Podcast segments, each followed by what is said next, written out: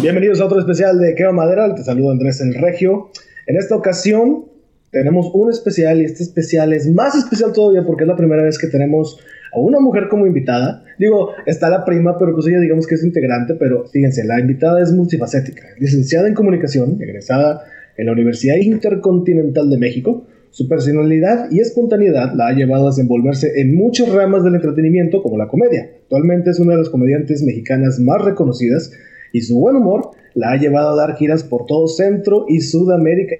Dentro de sus múltiples habilidades, es actriz de escena, ha participado en obras teatrales y hasta musicales, una de ellas en teatro en corto con la obra Sufre Mamón, donde nos demuestra que también puede cantar.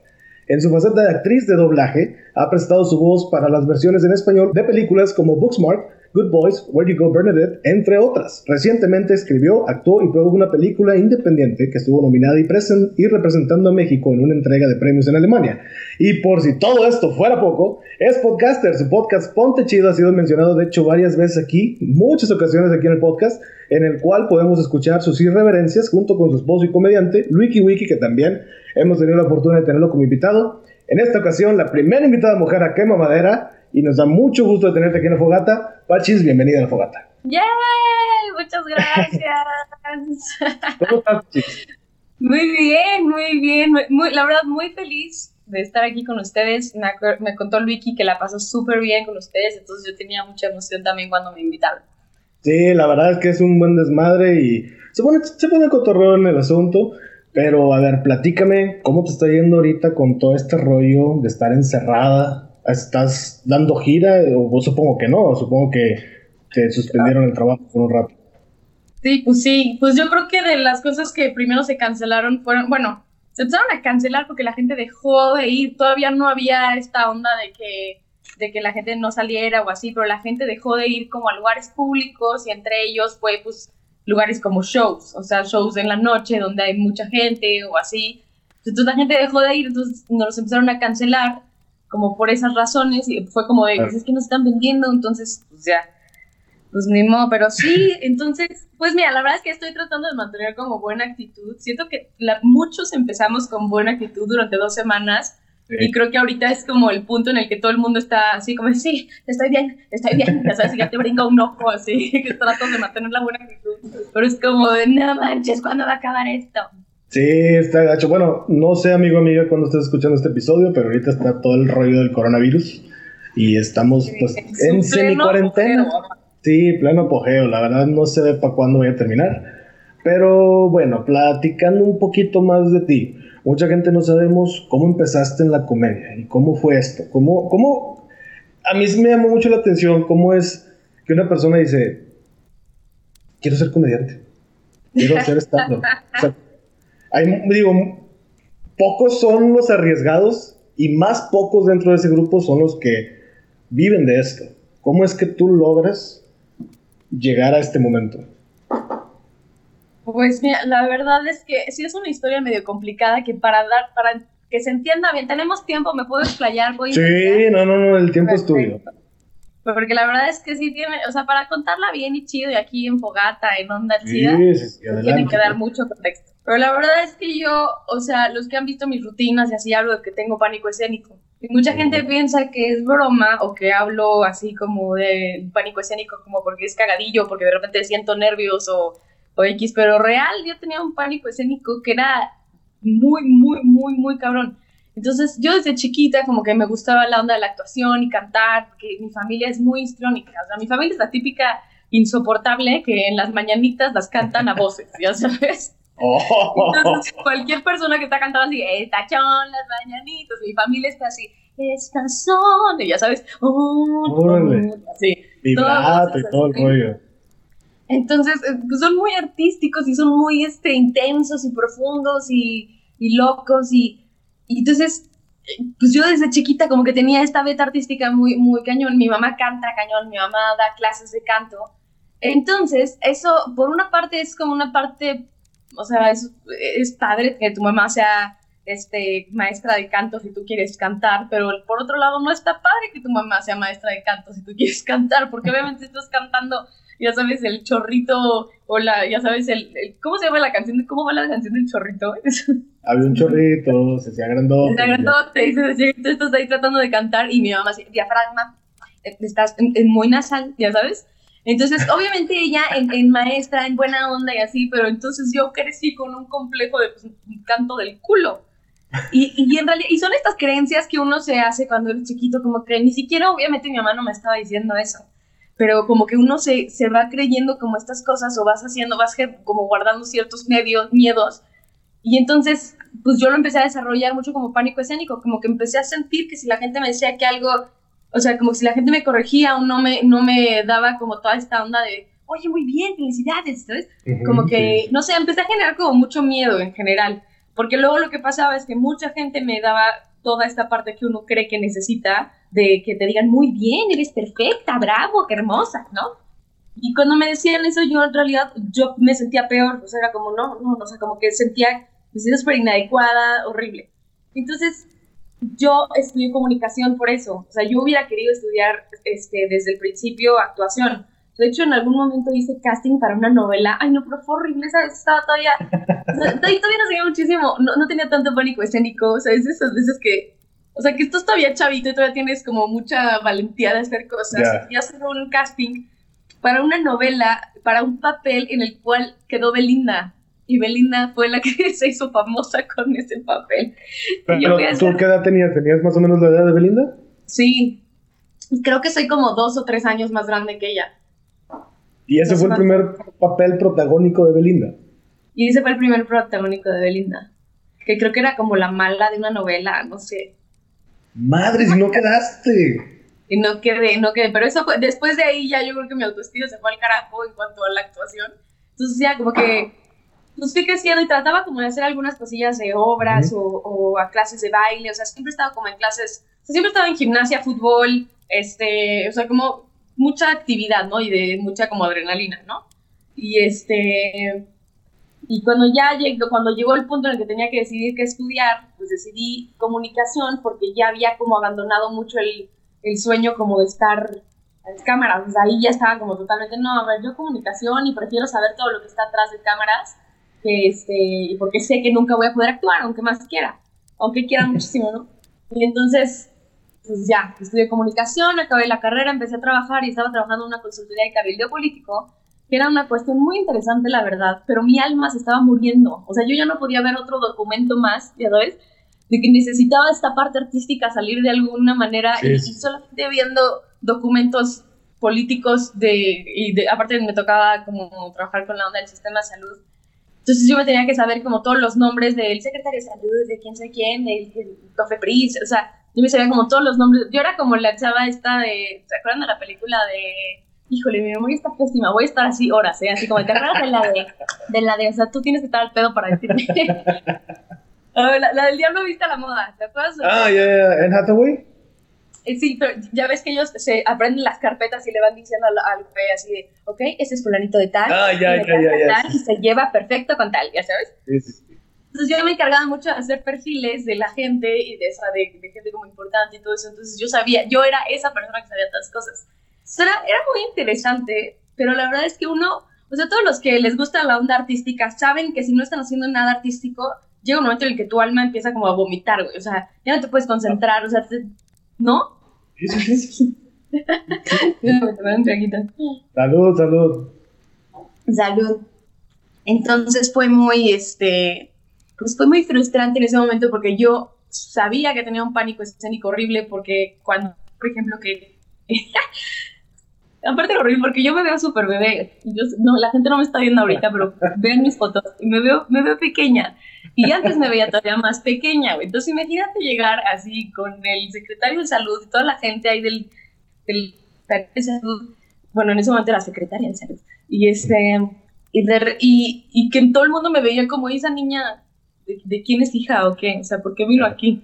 Entonces yo no tenía ni una ni un peso de autoridad con nadie, ya sabes, yo haciendo todos mis papeleos, pero en realidad cuando me decía que fuera juntas a hablar de un tema, no me salía la voz, me, me, me trababa horrible, sufría, o sea, no podía dormir la noche anterior, de verdad una cosa súper fea, o sea, luego me pedían que cantara en, en, este, en fiestas, algo así, Y yo desde que empiezas como a cantar con la guitarra y desde que no me sale la voz, horrible.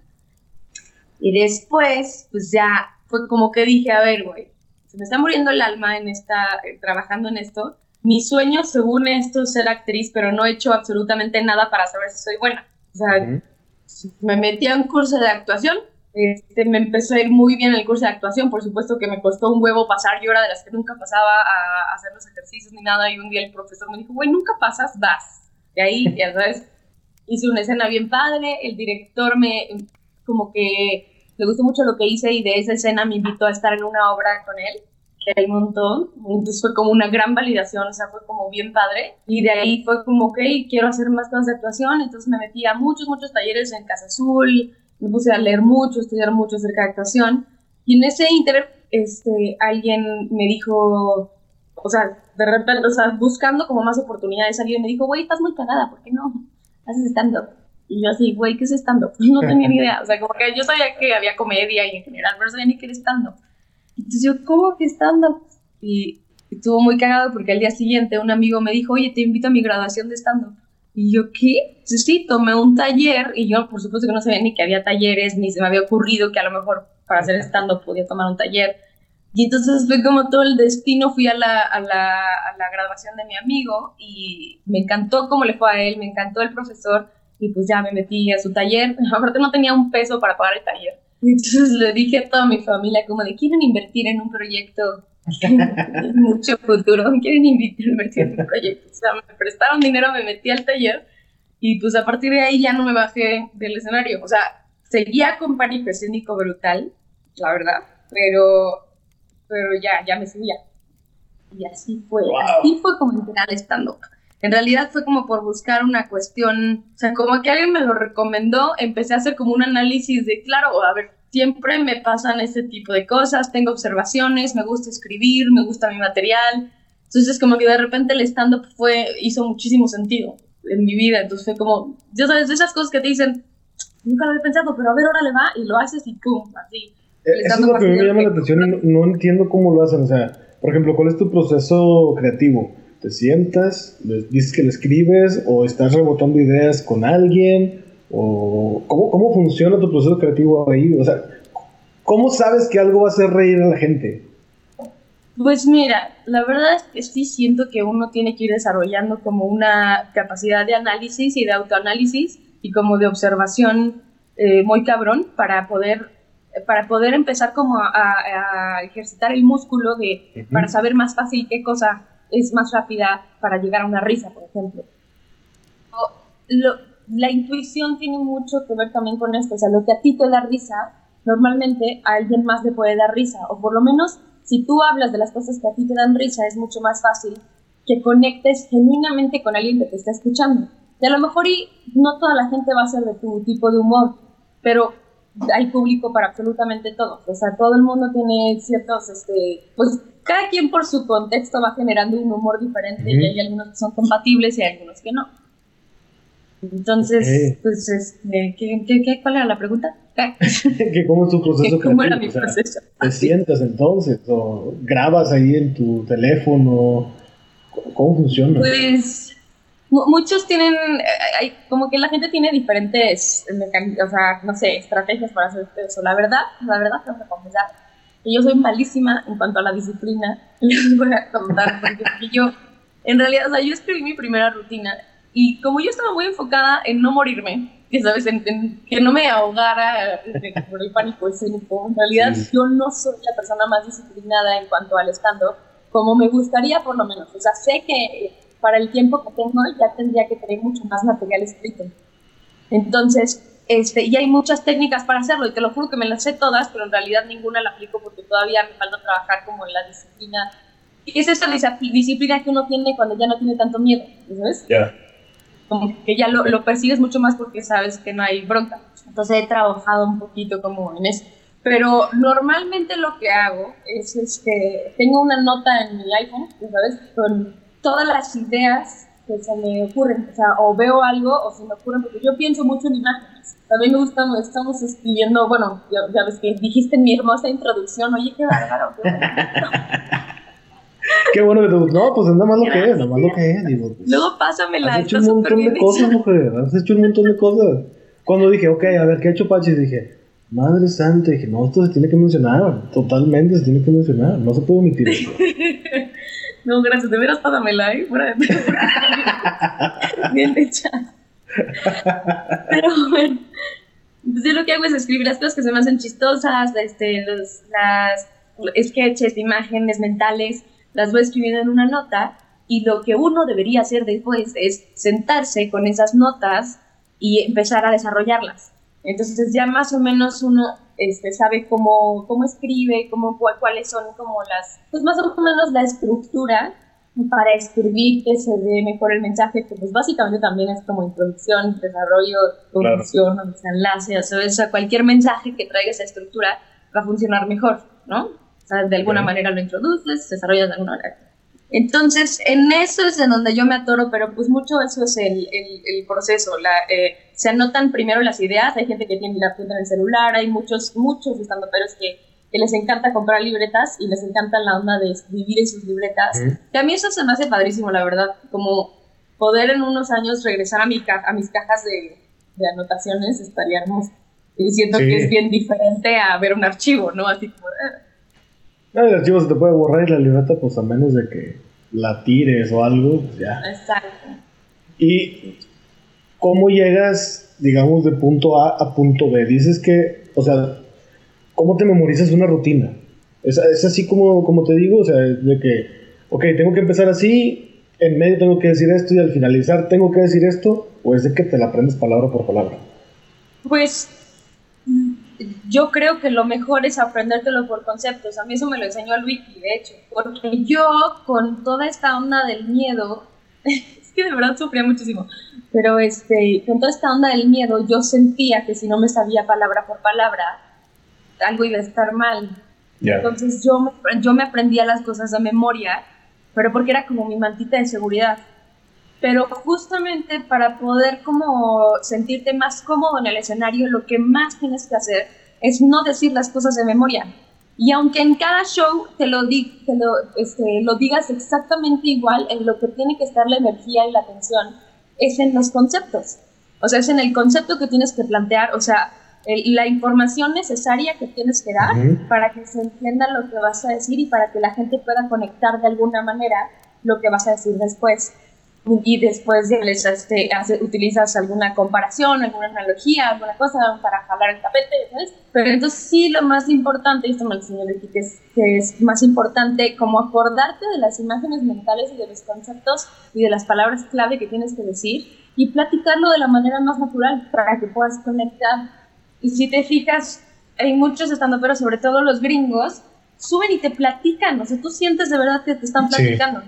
Sí, sí, y en México tiene, tenemos todavía mucho esta onda, digo, también es por una cuestión cultural, pero en México estamos acostumbrados a que todo sea así. sí, sí, sí. Y, y, que para poder, para que la gente pueda poner atención, tienes que hacer un pinche show. O sea, yo en la vida me he subido a un show a decir, el otro día fui a así, sin primero subirme, saludar a toda la gente, pedir un aplauso. O sea, como que siento que el público en México todavía está muy acostumbrado a muchas cosas para atraer la atención. Y por ejemplo, en cualquier, este, eh, no sé, especial gringo, yo veo que se suben, o cualquier material que he visto de los shows gringos, se suben y le dan, porque la gente también está súper acostumbrada que a eso van, que van a poner atención, que, ¿no? Entonces sí, aquí en México todavía es mucho de, del, pues, de la onda de hey, hey, hey, hey. Sí, como que tienes que animar primero a la gente y luego ya les empiezas a, decir tu rutina. Hablando de rutinas, supongo que, bueno, no soy comediante, no tengo ni un pelo de comediante, pero supongo que hace mínimo, no sé, 10 años, una rutina te duraba quizás hasta años a los comediantes en ese entonces. Ahorita, gracias a la tecnología, gracias a YouTube, gracias a las redes sociales, supongo que la rutina que tú puedas, digamos, escribir el día, digamos, mañana, puede ser que a lo mejor en julio ya es obsoleta. Eso, eso es así, o sea, sí, sí se... Sí es difícil escribir una rutina así tan rápido. Pues para mí sí. Evidentemente no, la verdad es que ya cada vez es más fácil. Hay mucha gente que tiene esta onda de sentarse a escribir y generar material bien, bien, bien cabrón. Este, la cuestión de lo que dices de la temporalidad, uno siempre tiene que escribir, ¿no? Que sea lo más atemporal posible. Porque siempre, o sea, al final del día es como, pues es tener material vigente. O sea, mientras más material vigente puedas tener, pues mejor. mucho de lo que está pasando ahorita es que muchas rutinas en general ya, es, ya se están quedando obsoletas en algunas cosas por cómo está cambiando ahorita la sociedad en cuanto a pensamiento. Entonces ya ahorita ya hay este, muchas rutinas que ya no son vigentes porque ya molestan, porque ya no se permiten ciertas burlas, ciertas, o sea, ya no se, ya, ya, ya no se permite tanta comedia machista, por ejemplo, y sobre todo, por ejemplo, en ciudades grandes, ¿no? Bueno, ciudades, eh, yo lo veo mucho más en el DF que en cualquier otra ciudad, pero ya la gente ya está rechazando ciertos tipos de materiales. Entonces, eh, pues sí, uno tiene que poder escribir para, para que te dure lo más posible, porque eso siempre va a ser un beneficio para ti, pero sí se tiene que hacer, o sea, es tu material de trabajo, o sea, uno tiene que escribir, o sea, de eso, de eso vives, o sea, yo la verdad es que lo hago súper mal en tener la misma, o sea, tengo como 40 minutos que obviamente le he ido agregando, o sea, empecé con 7 minutos, o sea, la primera vez que senté escribir, escribí 7 minutos, ahorita ya tengo 45, pero tengo 4 años y medio. Para, la cantidad de años que llevo haciendo stand-up, yo tendría que tener mucho más. O sea, pero, pero no concentré para nada mi energía como nuevo material, sino en subirme y disfrutar, y tratar de disfrutar, y, de, y de... Sí, estaba lidiando con otras cosas, la verdad. Entonces, ya ahorita pues ya, ya soy una persona mucho más confiada en el escenario, ya no... Es que antes sí tenía pánico escénico, ahorita ya nada más tengo nervio, el nervio normal que alguien puede tener cuando, uff, viene. Pues dicen que cuando ya le pierdes el nervio al escenario es que ya, no es, ya eso no es para ti. Pues mira, yo sé que muchas veces dicen eso, pero todas las que me dijeron eso, cuando yo les decía que tenía pánico escénico, les quería vomitar encima. Porque luego la gente como que la gente luego no cree, no te cree que, y lo, o sea, la mayoría de la gente que dice también que tiene pánico escénico tiene nervios nada más y dicen, ay, es que qué pánico escénico. No, no, no, tener pánico escénico es de verdad, o sea, yo sentía que me iba a morir, o sea, yo sentía literal que mi cuerpo estaba en O sea, casi una fobia. En una calle y, sientes como que alguien te va a perseguir. O sea, yo sentía, o sea, entraba en fight or flight así. sí. Pero, ¿de qué estamos hablando? y ser mujer estando pera sí es difícil en estos tiempos, sobre todo en México. Sí hay, pero pues, como yo he visto, hay más hombres que mujeres. Sí, sí hay más hombres que mujeres. Ahorita cada vez más, o sea, cada vez hay más mujeres haciendo stand-up. Eh, la verdad es que yo estoy muy contenta con el momento que me está tocando vivir como mujeres, porque sé que es una etapa bien difícil, pero al mismo tiempo justo se están haciendo muchísimos cambios que las generaciones en el futuro van a poder vivir. Y muchos de esos cambios se están haciendo desde la comedia, entonces nosotros estamos bien felices, estoy muy feliz de que eso esté pasando, que desde la comedia se esté pudiendo aportar, que podamos ser voz de otras mujeres, que, o sea, yo no había yo no había sentido jamás tanto compañerismo en, como, como lo estoy sintiendo ahorita en este momento de la, de la historia. O sea, y me refiero como de un año para acá. O sea, yo nunca había sentido esta parte. Es que yo siento que los hombres jamás van a poder entender esto, pero las mujeres nos educaron para odiar a otras mujeres. Entonces, sentir que tienes un hermano. No había escuchado eso. De veras, sí, o sea, se, ha generado muchísimo resentimiento entre mujeres y mujeres porque nos han puesto siempre como competencia. Entonces, por las expectativas, porque hubo, o sea, por un chorro de cosas, pero socialmente el, el, mayor cambio que yo estoy viendo en cuanto a las mujeres es que estamos empezando a funcionar como grupo, que era también lo que se necesitaba para poder alzar la voz. Entonces, yo estoy muy feliz que se están haciendo cosas bien padres por la comedia, bien padres por la comedia. Tengo amigas que son muy feministas, pero muy buenas comediantes también, entonces tienen rutinas increíbles en donde abordan temas súper fuertes, pero de un, desde un punto de cagas de risa, donde, donde están hablando desde la libertad, no sé, muy padres. Les recomiendo mucho a Marcela Lecona, a Jay Aderi, ellas dos son mis, mis Digo, y hay muchísimas más. La verdad es que yo creo que también es una cosa que, que las mujeres cada vez estamos teniendo más como valor de decir las cosas. Yo le platicaba a Luis el otro día que a mí, que me había dado cuenta que a mí me, está, que me, me había costado mucho trabajo tomar postura acerca del feminismo o acerca de los, de los movimientos que están habiendo ahorita acerca de las mujeres y todo esto. Y, y, siento que me había costado mucho trabajo y que porque me daba miedo, o sea, era como, de veras pienso esto, o sea, de veras voy a decirle a la gente, eh, esto pienso, o sea, por, obviamente por miedo como a la respuesta, o sea, obviamente por miedo como de no incomodar, o sea, es como ahorita está mi vida muy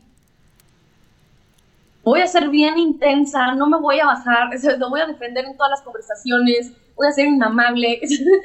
Entonces, como que no sabía bien cómo hacerlo, pero gracias a muchas mujeres muy valientes y que a lo mejor mucha gente las considera radicales, pero yo le agradezco muchísimo a todas las mujeres que son radicales porque se necesita la gente radical para que la gente tibia pueda tener valor de tomar una postura. Entonces, para mí eso, para mí eso fue, o sea, muchas mujeres que las vi ahí en la lucha y a lo mejor no concordaba perfectamente con lo que ellas estaban diciendo, pero su valor me hizo sentir a mí que yo también podía hacerlo y que tengo derecho a tener una opinión y a, y a que me valga madres decir mi opinión sin que nadie me diga absolutamente nada.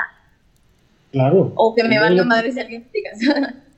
Entonces, este, cada vez más, obviamente hay muchas cosas que han sido difíciles para las mujeres en la comedia. Eh, hay mucha gente todavía que dice que las mujeres no saben hacer reír, es que hay gente muy pendeja, básicamente. Sí, mucho, mucho. Hablando de, de eso de, de, que no sabes hacer reír, ¿tú crees que esto de hacer stand-up o hacer de comedia en general, ¿tú crees que hay, debes de nacer con eso o con tantito de eso o simplemente, como lo dijiste hace rato, puede ser un músculo que lo vas desarrollando? Yo creo que todo es un músculo que se puede desarrollar, pero también lo más importante es que no es que nazcas, hay gente que evidentemente nace con cierta gracia, con cierta chispa, pero, pero yo siento que los que nacen con esa chispa es porque saben de muy chiquitos cuál es su esencia, o sea, como que son muy libres desde chiquitos o encuentran su esencia. Entonces yo creo que toda la gente puede encontrar un lugar en el escenario encontrando su persona. Entonces, y porque mientras más auténtico seas contigo mismo, porque el problema con mucha gente es que se suben tratando de hacer reír. Cuando tú te subes a tratar de hacer reír a alguien, en, primera es una vibración como súper midi, porque es como, ríete por lo que estoy diciendo, y eso siempre se resiente, hasta la, la, persona que está escuchando siente esa vibra y no conecta. Se ve forzado a veces. Se ve forzado a veces. Exacto, se ve forzado y no, y sí, hay veces que ni siquiera sabes qué está pasando, pero nada más no te estás riendo, o sea, no te está causando nada. Y muchas veces es por eso, porque, bueno, yo considero mucho eso, que desde donde viene la intención para cualquier cosa, eso, la, eso se siente. Si tú haces una, una cosa desde el miedo, se va a sentir, o sea, se va a traducir de alguna manera. Entonces, por eso el stand para mí ha sido la mejor, porque te obliga a ser tú así, al 100, o sea, te obligas, si no sabes quién eres, te, te encuentras, güey, porque si no te vaya la chingada. Y, y, puede que te vaya bien en el escenario, pero puede ser que no lo disfrutes. A mí, yo siento que a mí me pasaba eso, no, no es como que yo tenía problemas de que no, no hiciera reír o las cosas así, o sea, porque en él, déjame aclarar una cosa, cuando estoy en el escenario, la verdad es que yo disfruto mucho, aunque tuviera pánico Mi problema siempre era toda la ansiedad de antes entonces yo en el escenario ya podía, o sea, como que tu cerebro, yo siento que mi cerebro en el escenario ya no me permitía crear angustia de futuro porque tenía que estar en el presente a fuerzas. Entonces yo cuando estaba en el escenario, y por eso seguía haciendo estando, porque si no, o sea, hubiera sido ansiedad total. La verdad es que yo estaba muy enamorada del escenario y por eso me chocaba tanto tener tanto miedo antes. Entonces, este, pero pues sí, obviamente el stand me obligó mucho a, conocerme, a, todo esto, entonces, y, y, a mí me iba bien, nada más que lo odiaba, o sea, lo odiaba tanto como lo amaba. Entonces, sí. cuando no es para ti, no es para ti. Ajá. Sí, sí, sí. Pero, pero ya con este miedo ya pude dejar eso atrás y ya puedo disfrutar el stand O sea, ya me puedo, ya puedo disfrutar todo el proceso, ya puedo entender mucho, o sea, como que sí me puse, la verdad, me terapia un chorro, me hice regresiones, hice hipnosis, de todo, porque sí me gustaba muchísimo hacer stand-up, pero sufría muchísimo la parte de... Ya, entonces yo decía, pero ¿por qué? Entonces ya. Pues, pero bueno, no, como lo dijimos en el intro, no solamente haces stand-up, también eres actriz y luego también haces doblaje. ¿Cómo entras a ese mundo? O sea, eso, eso me llamó mucho la atención. Dije, oh, wow, se, se me hizo muy interesante. pues una vez ya que que pude hacer stand-up y que empecé a vencer estos miedos, la verdad es que todo en la vida fue mucho más fácil. O sea, primero hiciste stand-up antes de que todo. Sí, o sea, empecé como algunas cosas de actuación, pero muy rápido empecé a hacer stand-up. Entonces, en estos cuatro años, el stand-up ha sido mi escuela de vida, lo más cabrón, porque he crecido muchísimo la autoestima. O sea, en lo que me he dedicado, lo que me di cuenta que me estaba faltando era como toda esta parte de autoestima, pero la autoestima visto como, como buenos hábitos de pensamiento. Entonces, como que lo que me di cuenta es que yo estaba todo el tiempo diciéndome cosas a mí misma, repitiendo frases, o sea, como que yo todo el lenguaje que estaba utilizando estaba, pues estaba destinado a hacerme mierda, o sea, no, no estaba para nada trabajando a mi favor. Entonces, pues empecé a cambiar eso, empecé a cambiar muchos hábitos, entonces todo de repente empecé a cambiar mis hábitos y todo empezó a ser más fácil en general. Y me empecé a dar cuenta que de repente llegaba a algún lugar, a algún casting, por ejemplo, y ya no me sentía nervioso, y era como, órale. Y me daba cuenta hasta que ya me regresaba a mi casa, o sea, era como, uy, la pasé súper bien. O sea, ¿por qué? cuando antes obviamente yo llegaba, a mí antes me daba miedo hasta hablar por teléfono, antes de pedir una pizza. Era horrible. Se los juro que era horrible. Entonces, y me da mucha risa porque obviamente me ven así y ya nadie me cree. Sí, ¿Eh? sí, sí pasa. ¿Cuál fue tu primer casting? Mi primer casting. Ay, ¿qué? Ay, estuvo muy hermoso porque sí, me, sí tuve callback de, de ese casting. Porque luego también me pasa una cosa, cuando yo me decido hacer algo, como que me empieza a ir bien, o sea, como que lo que me he dado cuenta es que lo único que tengo que hacer es decidirme a hacerlo, pero obviamente el decidir está todo el pedo, ¿no? Está todo el proceso fui a ese casting y estaba súper nerviosa, se me secaba la boca, pero, pero quedé porque en realidad tenía que gritar en el, casting. Entonces todo mi nervio lo traduje a... Entonces por eso me fue muy bien y quedé en, en callback. Ya no quedé hasta el final, pero quedé en callback y la gente que hace comerciales sabe que es bien difícil quedar en callback. Entonces fue para un comercial. ¿Qué? El, casting, casting sí. Sí, mis primeros castings fueron de comerciales. Hasta hace como dos años o año y medio ya fueron castings de, de, sketches, de, de, ¿cómo se llama? de cosas de video y así. Ya estoy esperando que un director de cine me descubra, por favor.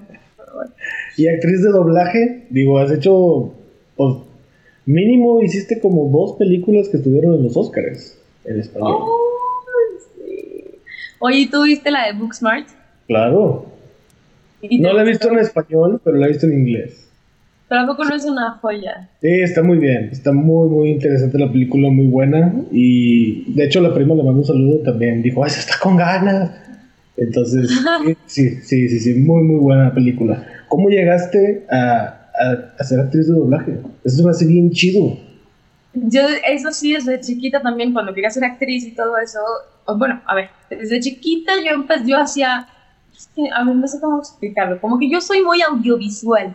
Entonces, yo para entender cosas, las veo en imágenes y cuando trato de contar las cosas, siempre las cuento tratando de ser como lo más fidedigna a lo que lo vi. Entonces, de alguna manera eso hizo que yo empezara a imitar voces con tal de tratar de, dar la, la idea perfecta, ¿sabes?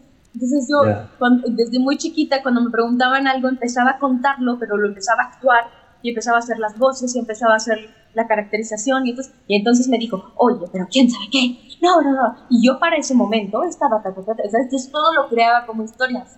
Pero entonces, por esta necesidad de que el otro entendiera perfecto sin que interviniera mi juicio, les empecé, a hacer como mucha este storytelling y vocecitas y personajes. Entonces, cuando era muy chiquita, eh, alguien me dijo, como ya haces muchísimas voces, deberías hacer doblaje. Y yo chiquitita, pues no entendía ni qué madres, ¿no? Pero me dijeron que el doblaje era hacer las voces de las películas de Disney. Y yo, ¿qué? O sea, en ese momento se volvió mi sueño, obviamente. Entonces, yo, eso sí, desde chiquita yo quería hacer, o sea, mi sueño siempre ha sido hacer doblaje de películas de Disney.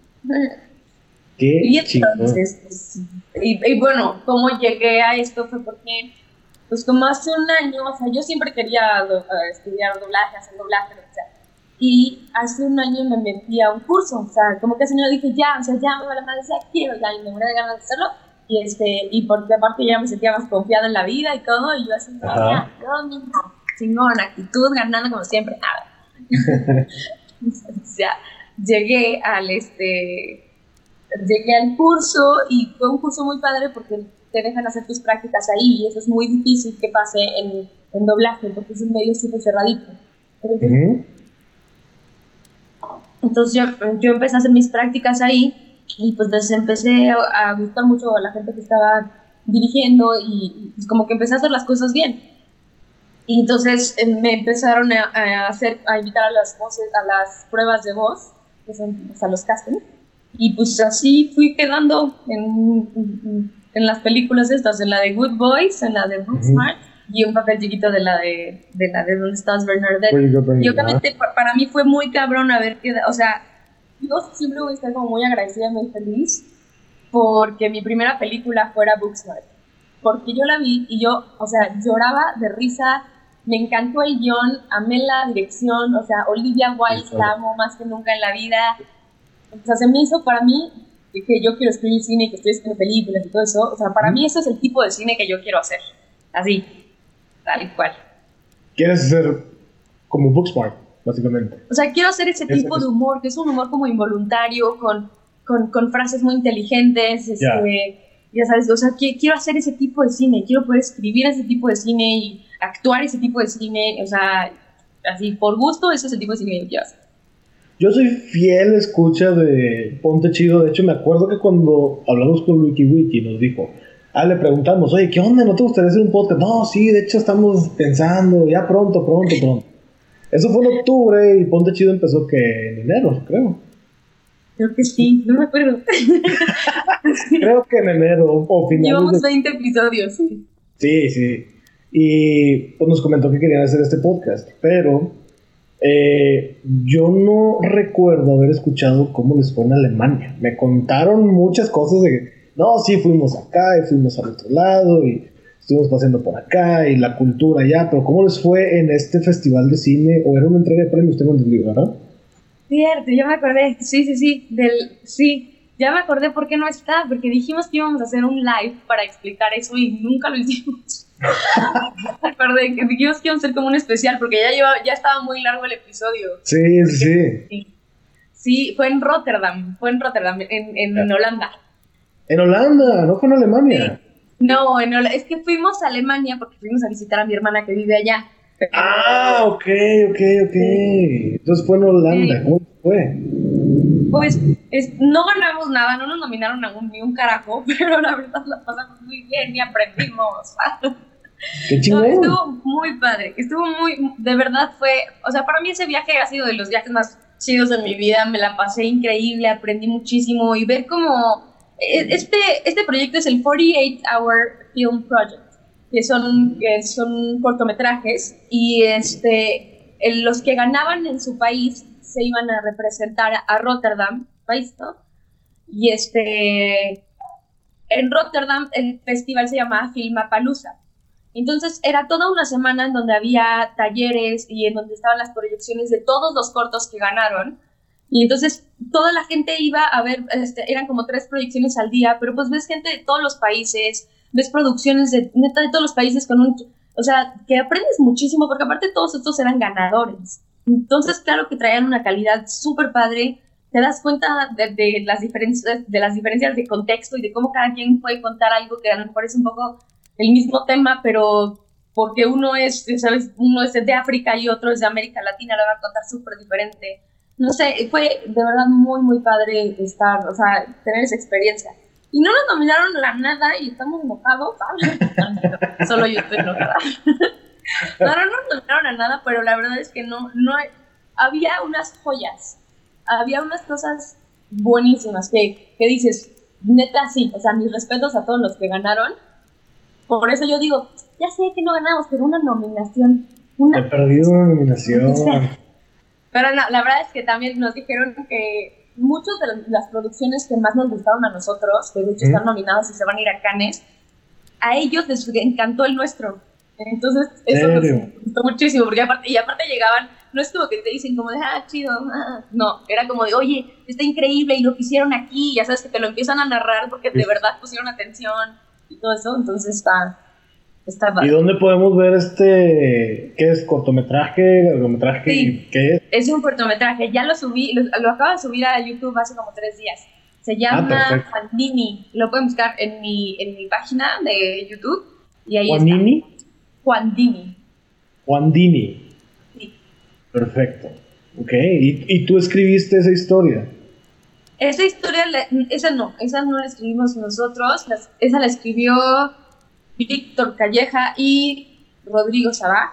Ellos este, son como que eh, llevamos cinco años participando en este, en este concurso, como el mismo equipo. Y entonces como que cada quien tiene sus roles, nosotros en este, en este rol somos más actores y ellos ya tienen como su rol de escritores, todo eso, ya tenemos como toda la logística de que ellos escriben esto y luego nosotros empezamos, o sea, eso. Pero lo que sí estamos escribiendo juntos es la serie. bueno, porque eh, hubo unos productores que se interesaron mucho por los personajes y nos pidieron que escribiéramos la serie. Entonces estamos desarrollando ya la serie para ¿Y es de comedia también o es drama? Sí, es como dark, es como, es como comedia negra. Ya humor negro. Eh, chingón, chingón. Mucha gente no se arriesga a hacer humor negro ahorita, o sea. o a lo mejor lo tienen malinterpretado de que, ay, por decir, no sé, chistes de pedofilia, ah, es humor negro. Pues, eh, no tanto. Pero qué chido que se estén arriesgando eso. Qué chingón. Sí, y la verdad es que también eh, tenemos que. Me estoy dando cuenta que digo muchísimo la verdad. La verdad, la verdad. Es está bien, está bien. Eso quiere decir que es la verdad. La verdad es que quiero hablar con honestidad. Ah. A ver, ¿qué estaba diciendo? Del humor negro. Qué chido ah, Sí, que, el, el, tipo de humor que estamos usando nosotros es humor negro, pero también que, que, no se va tanto como a lo súper denso. Es más como, como irónico, como, como de dicotomías, no sé, Es un humor negro que es, que es, que es como bastante interesante porque tiene mucho de comedia. ¿Me Ok, ok. Ya hablamos mucho. Las situaciones son las que dan el humor negro, un poquito más. Ya, o sea, como que se va dando natural de alguna manera. Exacto. O sea, forzado. Ya, hablamos mucho de tu presente. Vámonos hacia atrás, mucho hacia atrás. ¿Quién eras tú de niña? Así es, lloraba yo así, en regresión. Posición fetal y todo. Sí, pues, ¿de cómo queda? de niña en general, digamos de 5 a 10 años? Pues la verdad es que yo fui una niña bastante triste. como que no, no, sí, o sea, como que tuve una infancia medio rarilla y este en muchas cosas fue feliz, pero en muchas cosas también era como muy raro, este justo en eso, porque y de las de las cosas que más lo digo es porque yo estuve en gimnasia olímpica mucho tiempo. Y, y, era muy, estaba, o sea, estaba en un nivel muy profesional y justo fue como a los 5 o 6 años que me reclutaron. Y entonces toda mi infancia yo iba a gimnasia todas las tardes, iba, o sea, iba de lunes a viernes de 4 a 8 y, de, y los sábados de 8 a 4. los domingos era mi único día como libre, pero en realidad también para poder estar en gimnasia tenía que estar muy bien en la escuela. Entonces... Eh, como que hay muchas cosas como que yo siento que no jugué y que me hubiera gustado como jugar más y que de todas maneras me divertía mucho en gimnasia, o sea, yo como que siento que este tipo de reflexiones uno los, los, los tiene ya de grande cuando tiene que sanar su pinche pasado, ¿sabes? Y entonces pues sí fue como, eh, no sé, fue como raro mis papás estaban divorciando y, y, y me llevaba fatal con mi hermana, así lo único que me gustaba muchísimo y lo que me disfrutaba mucho era mis perros o jugar Nintendo 64 en esa época también. Ah, sí. De hecho, gracias al podcast sé que eres muy buena jugando Mario Kart. Sí, lo soy. Sí. ¿Cuál es tu personaje? Oye, el podcast. Te lo juro que sí, te lo juro que sí. De hecho, uh, ayer, no, hoy, hoy en la mañana escuché el nuevo. ¿Sí? Me escuché nuevo. Sí, sí, sí. ¿Cuál es tu personaje favorito en Mario Kart? Yo siempre juego con Bowser. no, con Wario. Con Wario, Wario. Con Wario. O sea, te fuiste al lado Cuando me ganan a Wario, ya Bowser. Pero en, en, Nintendo 64 nada más, no en el Switch, en GameCube, en el Wii. Ah, es que yo nomás, o sea, yo sí soy de las que juego nomás en 64. O sea, como que las nuevas pistas ya, ya no me. O sea, sí las juego y soy, sí soy buena también, pero la neta, como que con el que conecto es con el 64, ¿sabes? O el Wii, el Wii también está chido. El Wii creo que nunca lo jugué, el 64 sí, pues obviamente fue novedad. Ya. pero sí. Entonces, también eres jugadora de videojuegos. Sí, no tanto como Luigi, porque Luigi neta me gana cabrón, pero... Pero, ¿cuál es tu videojuego favorito, por así decirlo? O tu consola. Ah, bueno, es que soy de esas, o sea, sí, sí me gusta jugar, pero el juego en el 64. O sea, he hecho Zelda como 3, 4 veces. El Ocarina. ¿Eh? Karina. Ocarina, ajá. Ok, el Ocarina, ok. Pero los nuevos no, o sea... Y de los nuevos me gusta mucho el VR. El VR es así mi... Yo creo que el ah, VR es ya mi, favorito. Yo no lo tengo, pero sí. De hecho, dijiste que te gustaba ese de las espadas, ¿no? Que es como Star Wars. Sí, y, ah, sí, sí, me gusta un buen. Ese, voy a hacer mi canal de Twitch. Ah. Deberías, ¿eh? Deberías, deberías. Voy a aprender en esta cuarentena. Preguntas locochonas. ¿Tienes alguna fobia? Fobia. Aparte del pánico escénico, ah, no, ya no tengo, ya no tengo. Pues la verdad es que fobia, o sea, no había dado cuenta, pero me di cuenta en esta cuarentena que, que como que le tengo muchísimo miedo a enfermarme.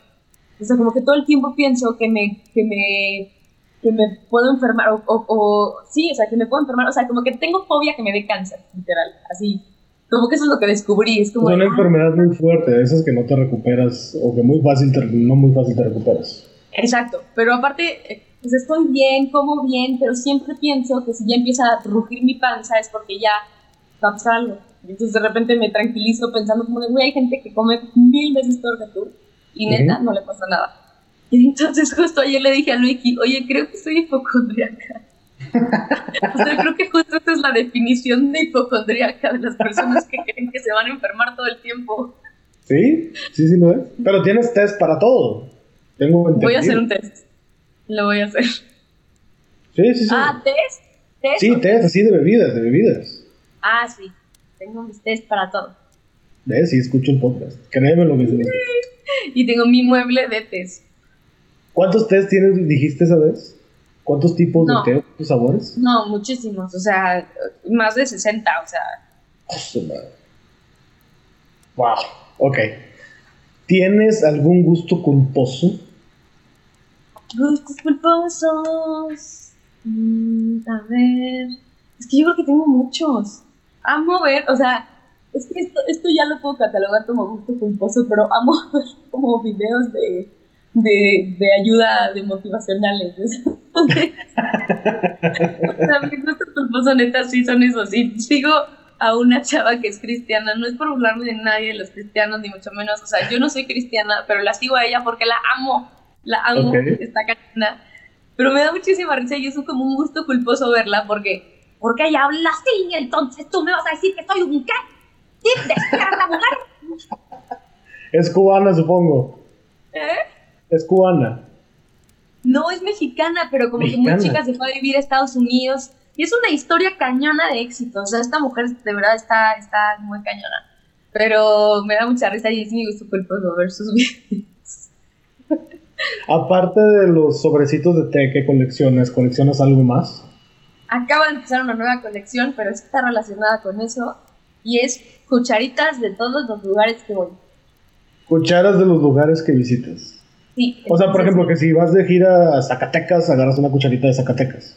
Sí, exacto. Me compro una cucharita que me recuerde que sea especial en Zacatecas. ahorita de Europa me traje una de Rotterdam, una de Berlín, pero aparte como de antigüedades, entonces está padrísimo. entonces son mis cucharitas, o sea, es mi colección de cucharas ya de superabuelita. son mis cucharitas para mis tés, para mis miles de tés. Muy bien. ¿Qué superpoder te gustaría tener? El de controlar la materia y la energía. Bueno, la materia. Bueno, la energía, porque la materia es energía. O sea, la materia, ¿a qué te refieres? ¿Cómo, cómo controlarla? ¿De qué manera? ¿Te acuerdas de Lucy? Mm, ¿La de Scarlett Johansson? Ajá. Ajá. A ese nivel. Ella, es, ajá, exacto. Ella lo que lograba hacer, este, cuando logró tener el acceso de todo su cerebro, fue poder controlar la energía.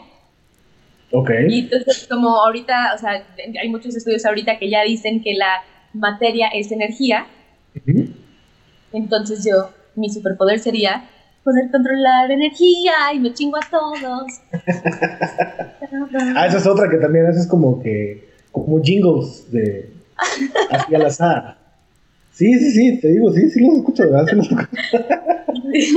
qué chido, qué chido. Yo voy a empezar a escucharte ahora sí todo el tiempo, no sabía. Mm. Eh. A ver, vamos a ver. Otra pregunta locochona. Va. ¿Qué estigma social crees que necesita superar la sociedad? ¿Qué estigma social? Ay, Por eso son preguntas locochonas porque son- como que muy aleatorias, o sea, como que ni una va relacionada con otra. sí. Es que me voy a ir un poquito por la tangente, pero puedo. Dale, adelante. O sea, no, no es tanto como estigma social, pero yo siento que socialmente para poder cambiar todos los estigmas, lo que se necesita hacer es crecer la autoestima. O sea, que, que la gente pudiera trabajar en su autoestima, porque si la gente trabaja en la autoestima y en el amor propio verdaderamente, no, no se necesitarían muchísimas cosas de las que se necesitan ahorita por estigmas sociales, o sea, o de las cosas que están pasando la gente no sería codependiente, entonces no habría, este, no sé, relaciones tan tóxicas. Yo siento que de verdad lo que se necesita es amor propio, autoestima para que el mundo mejore. Estaría chido. No es un estigma, pero estaría muy chido. Exacto, pero es que es, es lo que, es que sí, yo, yo siento que, o sea, sí, yo voy a meter mi tema así. ¿Te gustaría saber cómo vas a morir o cuándo vas a morir? Ay, No es como un vive con eso, ¿eh? De nada. pero está bueno. Yo creo que, mm, yo creo que prefiero saber cuándo. ¿Cuándo? O sea, digamos la fecha en lugar de cómo vas a morir. Y eventualmente todos vamos para allá, así que. Pues sí, Mucha exacto. ¿Para qué agobiarme? O sea, no sé, es que no sé si me tranquilizaría saber o me, o me va a poner peor. Entonces, y no quiero como que, no sé, Está, está cañón. sí, sí Está está, cañón. bueno, es- es- está muy bueno, pero sí, sí creo que prefiero saber cuándo a cómo. Una Porque pregunta hago una pelota el, el último Ujú. día hago, ya sabes. Sí, Ya, sí, no sí. importa, no importa si me muero ahogada en la tina o, o hago Una un desmadre pregunta estoy. Obligada con los invitados es: si pudieras hablar 30 minutos, ya sea con un fantasma aleatorio o un extraterrestre aleatorio, ¿a quién elegirías de esos dos personajes? ¿Qué les preguntarías? aleatorio, o sea que me puede tocar cualquiera. Si haz de cuenta, imagínate que llegas a un, digamos, un cuarto, hay dos sillas, tú te sientes en una, enfrente de ti está la otra, dando hacia ti. Ok, Y si tú dices un extraterrestre, se aparece uno enfrente de ti pero y el que estaba 30 disponible. minutos tú tienes para platicar con él. O un fantasma. Este. Yo creo que con un extraterrestre. Un extraterrestre, ¿qué le preguntarías? Le preguntaría. Pero puede ser un extraterrestre mundano, ¿verdad? O sea, sin, sin ningún conocimiento, puede ser un extraterrestre ignorante, puede ser. Puede ser un extraterrestre aleatorio. O sea, tú dices un extraterrestre y te aparece uno enfrente. Sí. Ok. A ver. mm, eh, mm, mm, mm. No sé, una pregunta eh, profunda le preguntaría. Digo, tienes 30 minutos para hablar con él. O sea, no tiene que Le ser una pregunta. cuál es la verdad y en qué cree él. Tengo un ¿Como número de preguntas espiritual? puedo- Sí, exacto. Sí, no, no hay número de preguntas. Nomás el límite es el tiempo. 30 minutos. Yo creo que esas dos preguntas, y obviamente me tengo que dar como 10 minutos de preguntarles cómo cagan, cómo comen, si huelen. Muy bien. Aparte de todas las cosas en las que te desarrollas, ¿qué es lo que te falta por hacer? ¿Qué es lo que me falta por hacer? Uy, la verdad es que yo quiero, yo quiero cantar, yo quiero hacer cosas de cantar. O sea, mi, mi, mi sueño sí es poder tener un show de comedia, pero igual y hasta más, más que de comedia, de música con comedia. Entonces poder hacer mis canciones, o sea, como que yo estoy muy enojada de no saber tocar música, o sea, como de no poder entender el lenguaje musical me frustra muchísimo, pero a mí mi sueño sería poder tocar la guitarra, cantar, o sea, componer y, este, y cantar y, tener un, un, show musical, o sea, de, de, de, canciones bien hechas, pero cagadas, con beats de comedia en medio. Y tienes un maestrazo, o sea, aprovechalo. Pues no le gusta no le gusta, no me tiene paciencia. Es muy impaciente el compadre, ¿verdad? Sí, sí, sí, La mayoría de los regios somos así, no te voy a decir que no, así somos. Ya sé, yo creo que es el calor. Los vuelve este, Sí, ya es, ya vámonos ya rápido y que se haga y que te arme y ya la chingada. Sí. Si tuvieras que ponerte un nombre de espía, ¿cuál sería? Mm. Penny Fox. ¿Penny Fox? Penny Fox. Penny Fox, ¿por qué Penny Fox? Suena cabrón. Suena chingón, pero ¿por qué? ¿Por algún personaje o simplemente por la fonética? Penny Fox. No sé, como que yo cuando me hacen preguntas así, yo le digo a mi cerebro, a ver, ¿cuál es el que te gusta? Entonces me lo avienta.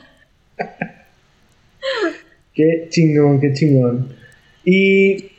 Estoy un poco loquita, ¿verdad? ¿Cuál es tu plan para el apocalipsis zombie? ¿Mi plan? Digo, ahorita ya estamos casi a nada, ¿verdad? Pero ¿cuál es tu plan para el apocalipsis zombie? Por eso, por, eso como que entre me reí y lloré. Fue como de... Porque mi plan como que sí, sí, sí, sí planeaba tener como más dinero para poder ejecutarlo más. ahorita nos agarró de la pura nada. Eh, mi plan no sé, pero siempre he pensado que, soy de las que sobrevivirían cabrón, o sea, como que era gimnasta, ya sabes, así, como que siento Tienes agilidad para huir del, peligro. Y como que puedo crear ideas, así como, o sea, yo sí siento que yo sería ese personaje, como de, hey, agarremos esta manzana y convirtámosla en quién sabe qué, ya sabes, y hago algo chingón. Pero yo creo que lo primero sería, ay, no sé, siento que, que si me voy hacia el mar, no sé, por alguna razón, si me voy hacia el mar, como que ahí no va a haber tantos. O sea, como que, como que no, no están tanto en la costa, yo digo. Sí, la en, la ciudad. ¿no? Exacto, exacto. ¿Cuál es tu habilidad en la cual seas muy buena, pero que al mismo tiempo te da vergüenza que los demás sepan de ti? Mm. Me pedorreo cabrón. y eso lo consideras una habilidad. no, muy cabrona porque es de motocicleta, o sea, a Luigi le aplico todo. Y, también eructo, eructo muy cabrón, como que de diferentes maneras, y, y, y Luigi a veces me aplaude, como que ya, ya, ya, me, ya, ya está empezando como a, pues a poder compartir mis logros. ¿Qué le, qué le dirías a a Apaches de hace 15 años? Uy, Dios mío, le diría... Mm, así como no te preocupes, todo va a estar bien. La típica así de plano. Eventualmente se pone mejor. ¿Cerveza o licor? Cerveza. ¿Cerveza? ¿Te gusta oscura o clara? Clara. Clara. ¿Alguna marca en especial? Ultra. La No son cervezas, es como agua mineral con cerveza. Es lo que escucho. Yo no tomo, pero he escuchado que, que sí es así. Es así. ¿Comida favorita? Sopa de pasta. Pasta en general, ¿verdad? Es cierto, sí. Pasta en general, pero más bien las sopas en general. ¿El arroz lo considera sopa? Ah, es que ustedes son de Monterrey. No, no, no, no, no, no. Sí, soy de Monterrey, pero mucha gente en otros lados, de hecho tengo familia en Ciudad de México y dicen, una sopita de arroz y así como, ¿cómo? O sea, yo para mí no es sopa, pero bueno, para mí no es sopa. Es que a mí, a mí sí, yo en Monterrey conocí que al, arroz le decían sopa, rarísimo. Pero no, a mí, o sea, no, no considero el arroz sopa. O sea, si el arroz está en un caldo, sí es sopa, pero... Muy bien, ¿qué es la cosa más ridícula que has comprado? Híjole, de esas sí tengo varias. La cosa más ridícula. Ay, no sé, a ver.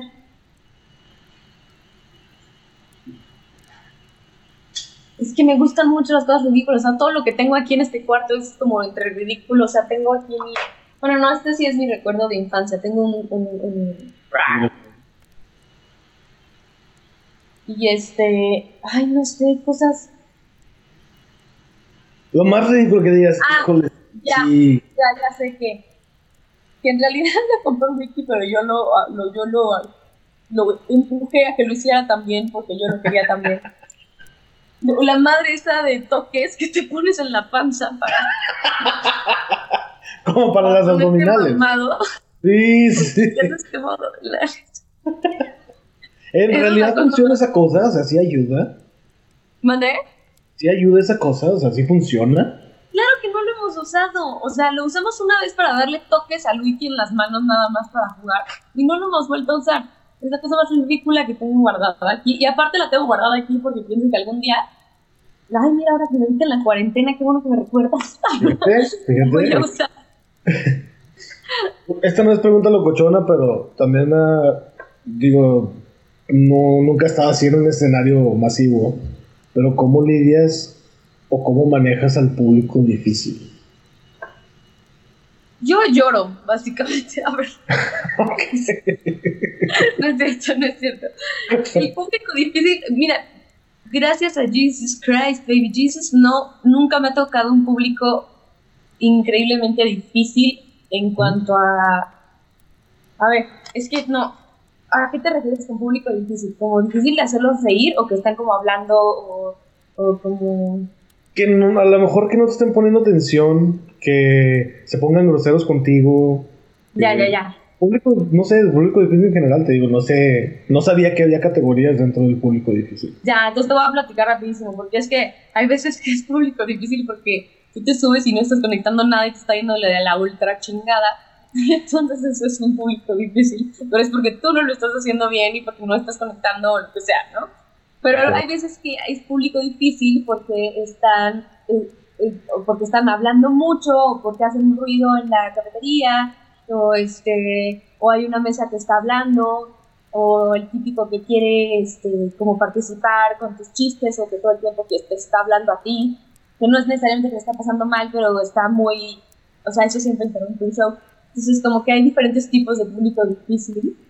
Y sí, hay como diferentes estrategias, pero como lidio yo? Pues en primera sí es ir teniendo mucha capacidad de observación, de, ir sintiendo desde el principio cómo, cómo está yendo la cosa. Yo, lo, de las primeras cosas que hago, porque yo soy mucho de energías y de vibras y así, es que si me estoy dando cuenta que no, que, que, que estoy sintiendo que está difícil, probablemente sea yo la que está haciendo eso. Entonces, lo que hago es cambiar mi vibra, o sea, como que empiezo a mover mi cuerpo de diferente manera y entonces empiezo a como a, a sentir como si me estuviera yendo muy bien, o sea, empiezo como a actuar como si me estuviera yendo muy bien y sonrío y entonces yo sigo mi, mi rutina como si todo estuviera bien. Y entonces eso hace que la gente se relaje y entonces ya conecte y así he regresado como muchas veces que a lo mejor se baja un chiste eh, o sea, a lo mejor se baja medio, ¿sabes? La vibra con un y entonces lo recuperas con eso, o si pasa algo de que hay un ruido, y entonces tú tienes que recuperar la atención, entonces vas midiéndole así. Entonces me ha servido mucho eso, como... Y, y, o de repente también empezar a platicar con ellos, o sea, como, ¿y cómo están? A ver, esta mesa, eh, ¿De dónde viene? ¿Y quién te ve? O sea, está la onda del cabaret también. Eh, el hablar con la gente siempre genera tensión en el público y es una tensión que a la gente le gusta. Pues es una tensión que es, que es la que cuando se libera genera como la risa. Entonces por eso da mucha risa cuando se están chingando a alguien más que no eres tú. Porque sí, como, Ay, haber sido yo, pero jajaja, no soy yo, entonces sí me puedo reír. ¿Cuándo vamos a ver un especial tuyo como el del Wiki en YouTube? Uy, yo espero que...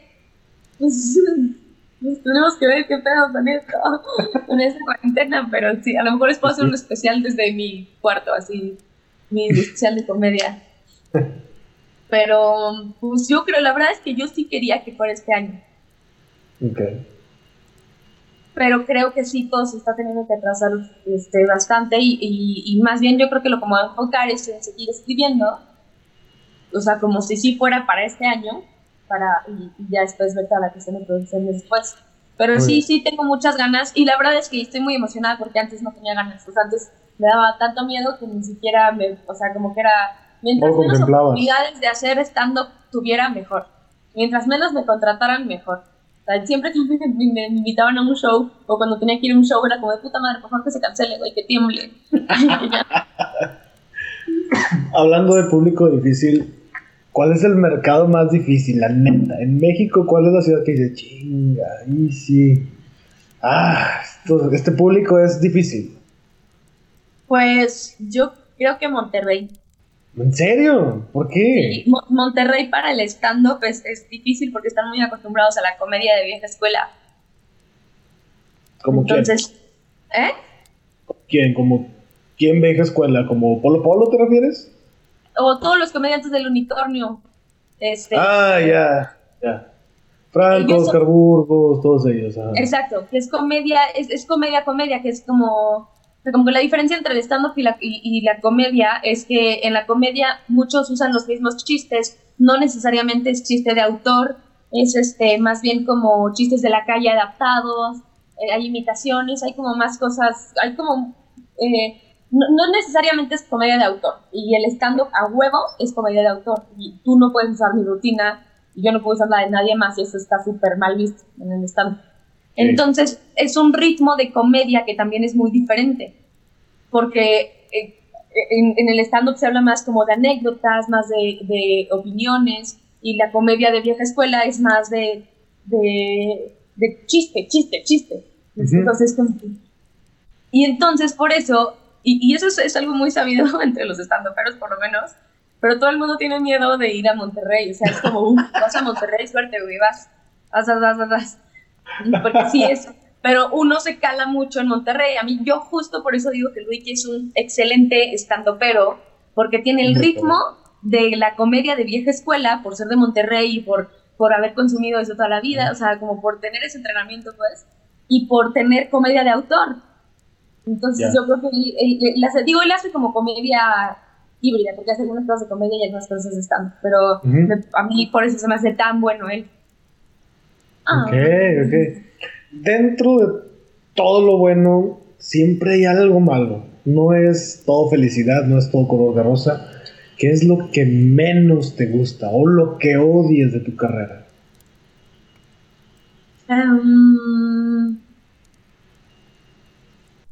pues lo que, lo que odio es que como que ya aprendí a bajarle justo por las expectativas que tenía. Como que ya aprendí como a no decir justo que odiaba algo, pero sí odiaba el tener pánico escénico, o sea, sí odiaba, sí odiaba el tener la, la parte de antes, la expectativa. Entonces sí, sí era algo que odiaba, odiaba, pero justo fue lo que peor hice, o sea, como que darle tanta importancia a mi odio, me es tanto. Pero ahorita ya no hay algo que tú digas, híjole, esto es lo único que no me gusta, con lo que tengo que lidiar en general. Mm. Por ejemplo, Luiki dijo, güey, los aeropuertos, es un desmadre eso. Sí, es que yo soy más aventurera, Luiki es más quejoso. yo es como de, ok, vamos a tener que quedarnos aquí 17 horas, perfecto, hagamos un plan. Entonces, como que te odias, mm, no sé, a lo mejor Pues a lo mejor la parte en la que uno tiene que esperar, eh, como ya ser muy famoso, güey, para tener un show lleno, O sea, como toda esta parte en la que te tienes que dar a conocer, que obviamente tú estás trabajando por lo que te gusta y todo, pero pues sí hay una parte que a huevo tienes que tener, que es manejo de redes. Ah, bueno, eso sí, ya, eso. Eso es lo que más odio, la parte de como de manejo de redes que tengo que tener porque no se me da nada, o sea, hacer historias y estar así como contacto como para subir mis números y todo eso del engagement. Sé perfecto lo que tengo que hacer, pero no, no me nace, o sea, no, no me no, no, me divierte, o sea, como que no le he agarrado el gusto todavía. O sea, si me, si me la pasara yo bien, lo haría un chingo, me da igual si digan, si dicen que estoy todo el tiempo haciendo historias, pero no le veo, no, no más no le agarro. Hablando de redes sociales, no mencioné las de nosotros, facebook.com, diagonal, quema madera, y también estamos en Instagram y este grupo de WhatsApp al puedes ingresar en facebook.com diagonal quema madera. Quema madera se escribe con K.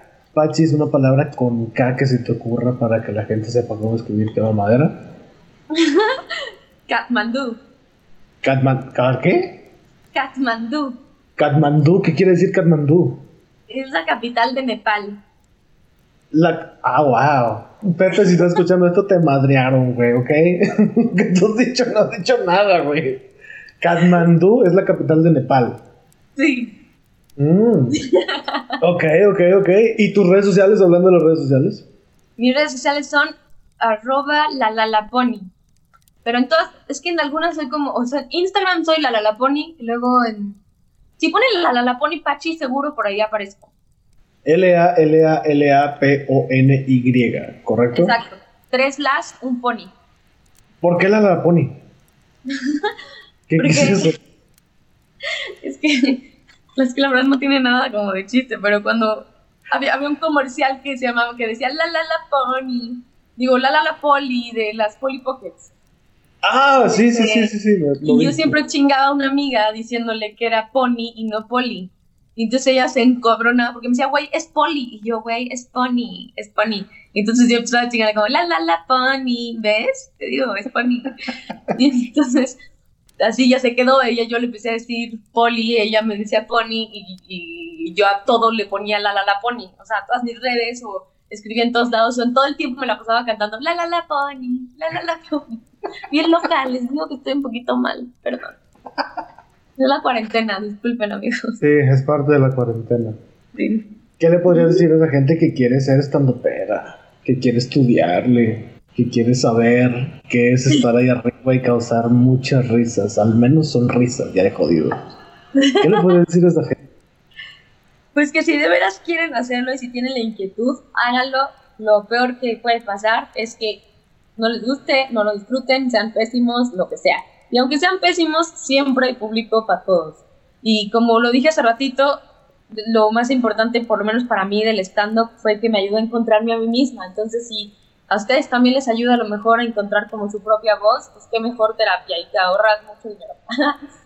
Muy bien, pero... de verdad, lo que lo... Que, que se hace, hay muchas maneras de empezar, hay, digo, no sé qué ibas a decir. No, no, no, sí, o sea, ¿cómo empiezas? ¿Cómo, ¿Cómo buscas? ¿Cómo es el primer paso? ¿O cuál es el primer paso a dar? Para mí fue que meterme a un curso, pero hay muchas personas que empiezan a lo mejor leyendo un libro. Hay muchos libros, hay muchos, en, YouTube hay una cantidad de, de, de, tutoriales en inglés, en español, este, de videos cortos explicando, hay, hay muchos comediantes gringos que tienen este, también videos de ellos hablando acerca de comedia. Wiki tiene un, tutorial de comedia, se pueden meter ahí, lo buscan en la página de Wiki. Y es este, entonces hay muchísimo, yo siento que con, ahorita en esta época de tanta información, el no saber neta es porque uno no quiere. Entonces, si están interesados, métanse en internet porque hay todo. Ahí en absolutamente todo en YouTube pueden encontrar cualquier cosa. Entonces ahí está toda la información y si sienten que a lo mejor este sea, por ejemplo, a mí me ayudó mucho también meterme a, cursos de guionismo. hay muchas cosas en las que puedes enriquecer absolutamente todo. Y aparte, si haces stand-up, te ayuda para toda la vida. Si haces cosas de improvisación, te ayuda para toda la vida. Es este tipo de cosas que se ven como arte, en realidad es algo que el, ser humano tendría que estar haciendo, porque es un entrenamiento para el cerebro todo el tiempo. O sea, uno tendría que estar pudiendo escribir, o sea, sus cosas, pudiendo por lo menos transmitir sus pensamientos en, palabras, en escrito rápido, para poder aprender más, para conocerse más a uno mismo. Entonces, pues yo les recomiendo que empiecen, hay muchas maneras de empezar, ya les dijimos también hace ratito, pueden empezar a hacer notas de todas las observaciones que tengan que ustedes les parezcan chistosas, si dicen algo y en una reunión o con tu familia ahorita en la cuarentena y, ellos se ríen, a lo mejor puedes apuntar qué cosa dijiste y puedes analizar por qué funcionó. O sea, qué, qué fue lo que hiciste que hizo que funcionara, si fue como lo contaste, si lo contaste haciendo caras o una voz o, tu cuerpo cambió cuando le estabas contando o por qué fue que se generó la risa y así. ¿Tienes familiares también que hacen comedia o fuiste la única que se aventó a hacerla? Pues yo soy la única que lo hace y que le pagan por ello. Pero todos son es, es una familia muy chistosa.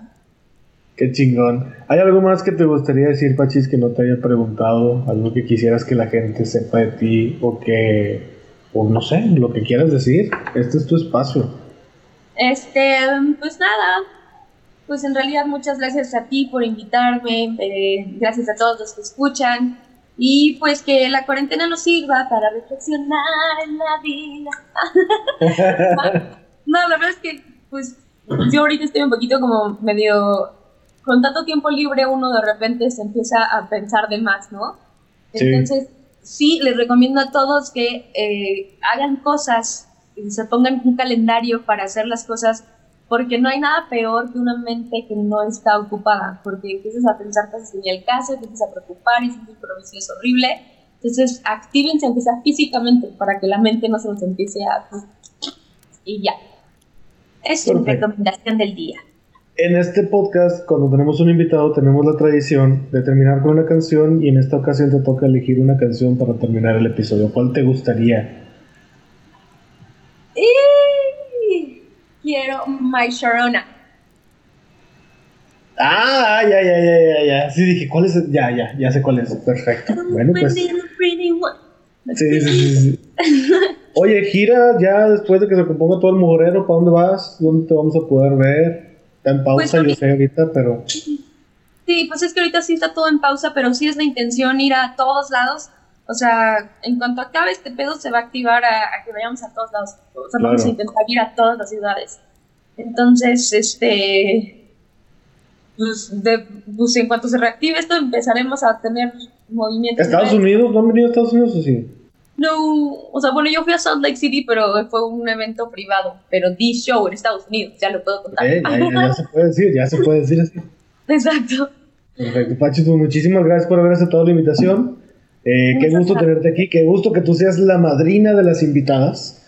Y pues gracias, de verdad, gracias por, por esta plática. Siempre tratamos de conocer a la persona, de tanto el presente, pasado, futuro, porque muchas veces a pesar de que tú tienes un podcast y de que eres figura pública y mucha gente te ve en YouTube, mucha gente a lo mejor tiene como la inquietud de hacerte algunas de las preguntas que yo hice, pero pues a veces no tiene la manera de hacerlas, o a veces les da pena incluso por mensaje de Instagram, ay, es que me da pena escribir, etcétera. Pues, pues no.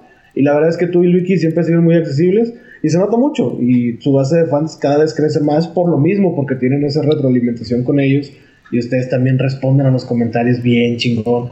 La verdad, felicidades por eso, felicidades por sus proyectos, felicidades por lo que hacen y esperamos verlos pronto en una ciudad cercana porque la verdad sí se necesita y sobre todo en estos tiempos que se necesita mucho humor, humor del bueno, yo creo que ayudaría mucho. Así que felicidades y muchas, muchas, muchas gracias por haber aceptado la invitación, Pachis.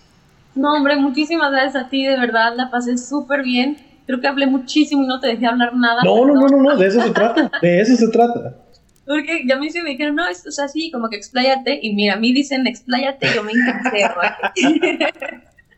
Perfecto. No, lo pasé muy bien, de verdad, muchas gracias. Y, y, este, y pues sigamos. Voy a escuchar tu podcast, lo prometo. Y se me hace que va a estar súper interesante. O sea, si tienes esta calidad de preguntas, la verdad se, se agradece muchísimo cuando, cuando se tienen estas pues es, no sé, es muy ameno como lo hiciste. Muchas gracias. No, y a ti, muchísimas gracias por haber aceptado la invitación y nos escuchamos el próximo miércoles. Saludos, señores.